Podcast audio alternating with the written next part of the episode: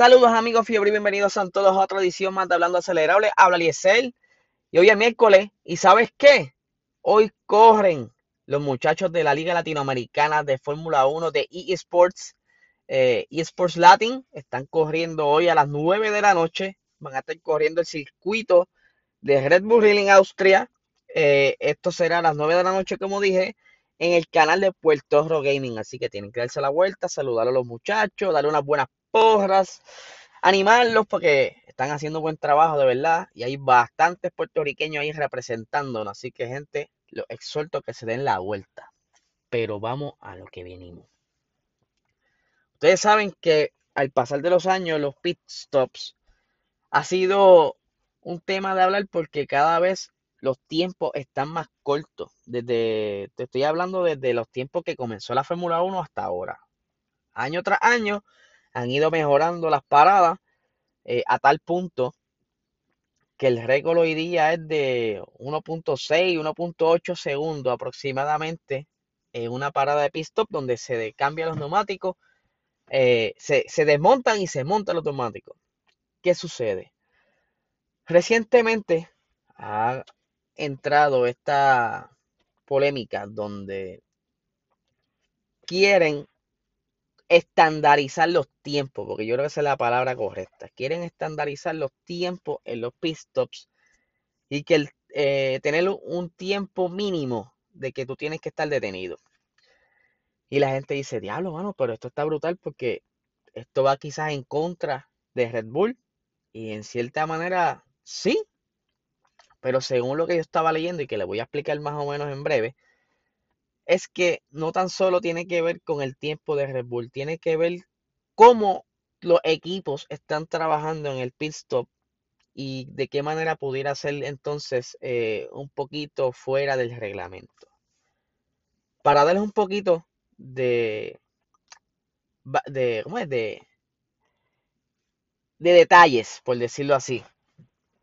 En la categoría de nueva de Extreme, ellos tienen eh, 35 segundos, creo que si no me equivoco, para hacer el cambio de piloto en los pits.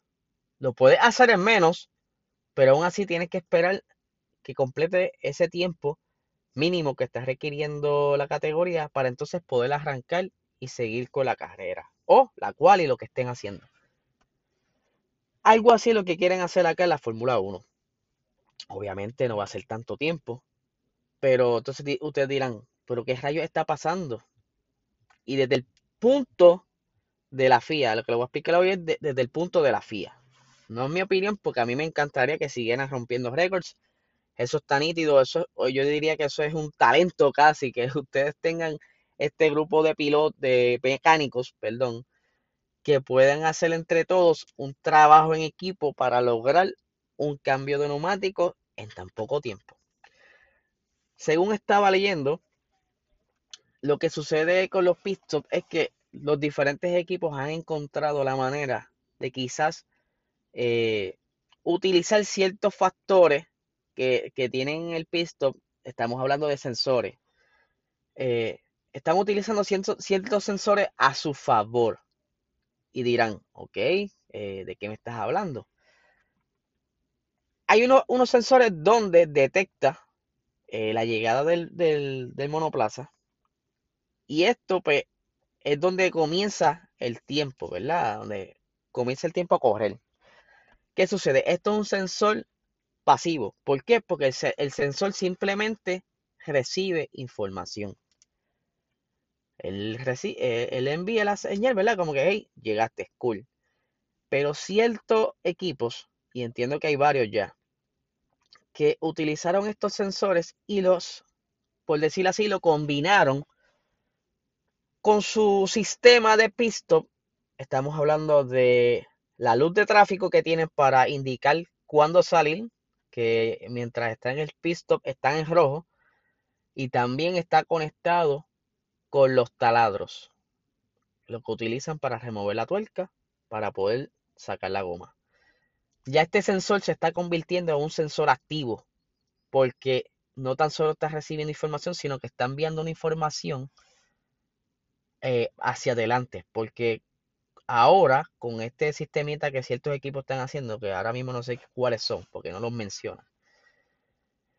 Eh, combinaron este sistema, él recibe, el detector el monoplaza, sabe dónde está el monoplaza, se detectó la goma, pero ahora lo ponen que detecta cuando el taladro termina de hacer su función y el carro está en el suelo para que entonces la reacción de la bombilla sea más rápida. Y el piloto, eh, por eso es que los pilotos también este, hacen estos ejercicios de reacción para maximizar ese sentido, para cuando vean no tan solo la luz del pit, sino también la luz del, de la salida. Esto es una reacción. Lo que entonces la FIA dice que por aquí lo tengo por aquí. la, reacción del humano típico se mide alrededor de 200 a 250 milisegundos. O sea, y con todo esto a favor que están utilizando, que son los sensores y esta cuestión, pues obviamente están siendo más rápido que eso. Y ustedes dicen, pero ¿de dónde rayos saca la FIA? ¿Hay algún reglamento? Sí. Hay un reglamento que es el artículo 12.8.4 que estipula cualquier sistema de sensores solo puede actuar pasivamente, que fue lo que les expliqué. Un sensor puede recibir información, pero no puede transmitir, porque el transmitir se convierte eh, en un sensor, sensor activo. Y ahí entonces, donde ya está yendo en contra del reglamento, no quizás está escrito, pero se están eh, entonces metiendo en esas zonas grises como siempre intentan hacer para maximizar todo, porque eh, buscan lo que sea, ah, no lo dice, vamos a hacerlo entonces porque nos favorece. Pero cuando llega un punto que quizás eh, está siendo mucho más ventajoso que los demás, es donde empiezan estos debates. Eh, muchos dicen que son por seguridad, eh, otro es para estandarizar, ¿sabes? Ahora mismo hay un gran debate, por eso es que ahora no lo hicieron de inmediato eh, la implementación de estos tiempos y le dieron entonces hasta el Gran Premio de Hungría. Yo asumo que deben haber diferentes reuniones estipulando qué se va a hacer, cuáles van a ser los, cambios, cómo van a, utilizar el sistema ahora, si tienen que cambiar alguna herramienta del pit stop, etcétera, etcétera. Entonces, lo que quiere la FIA es que haya un tiempo de ración mínimo de cada uno de los procesos principales durante la parada de boxes. O sea, eh, tiene que ser 0,15 eh, segundos desde que las ruedas están, o sea, las ruedas del monoplaza están en el aire hasta que el auto se baja.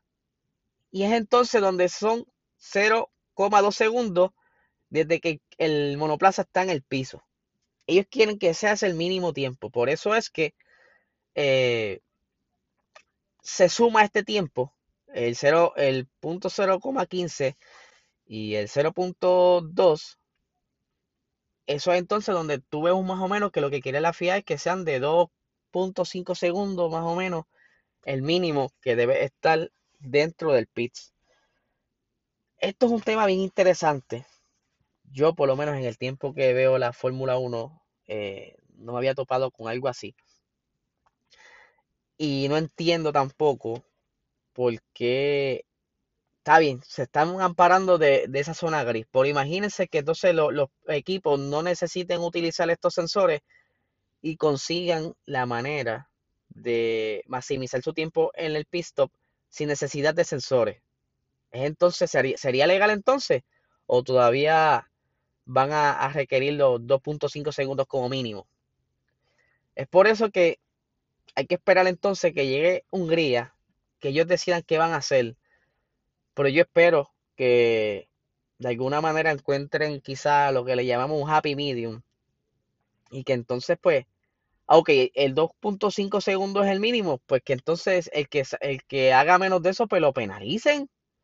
O algo así, porque entonces ahora tú estás alentando el pit stop, ya de que de por sí tú pierdes aproximadamente unos 23 segundos desde que tú entras, cambia goma y sale. Si tú le estás añadiendo tiempo a ese pit stop, mano, el, el piloto, eh, si está en medio del tráfico, va a quedar atrás último. Entonces ya, ya tú estás jugando quizás alterando los resultados de carrera y ya ustedes lo han visto. Eh, el fin de semana pasado a Sergio Pérez se le tuvo problemas con la rueda trasera y tuvo cuatro segundos en el pit stop. Esto le afectó el no poder tener un podio. O sea, ¿qué busca la FIA? ¿Qué quiere la FIA? ¿Esto aporta al espectáculo o es simplemente una que eh, dándole dándole oportunidad a unas quejas del, del de las escuderías para estar para tenerlas contentas? No sé. Vamos a ver qué pasa. Este fin de semana eh, se ve en los pronósticos que supuestamente habrá lluvia. Eso puede cambiar, ya lo vimos el fin de semana pasado, pero sería nítido que por lo menos hubiera lluvia durante la quali. No pido más nada, durante la quali. Al igual que pasó el año pasado, para esta misma fecha, en la segunda carrera del Gran Premio de Austria. Bueno, mi gente, este es el episodio de hoy. Recuerden eh, pasar por la carrera de los muchachos por allá en el canal de YouTube de Puerto Rico Gaming para que los vean correr y comparen, comparen los tiempos de lo, de lo que están haciendo actualmente la Fórmula 1 versus los tiempos simulados en, el juego. Eh, yo sé que hay dos o tres ahí que están haciendo muy buenos tiempos y sería interesante compararlos y a ver en qué posición pudiera haber estado eh, según cualifican eh, la carrera pasada de la Fórmula 1. Así que mi gente, que tengan un excelente día.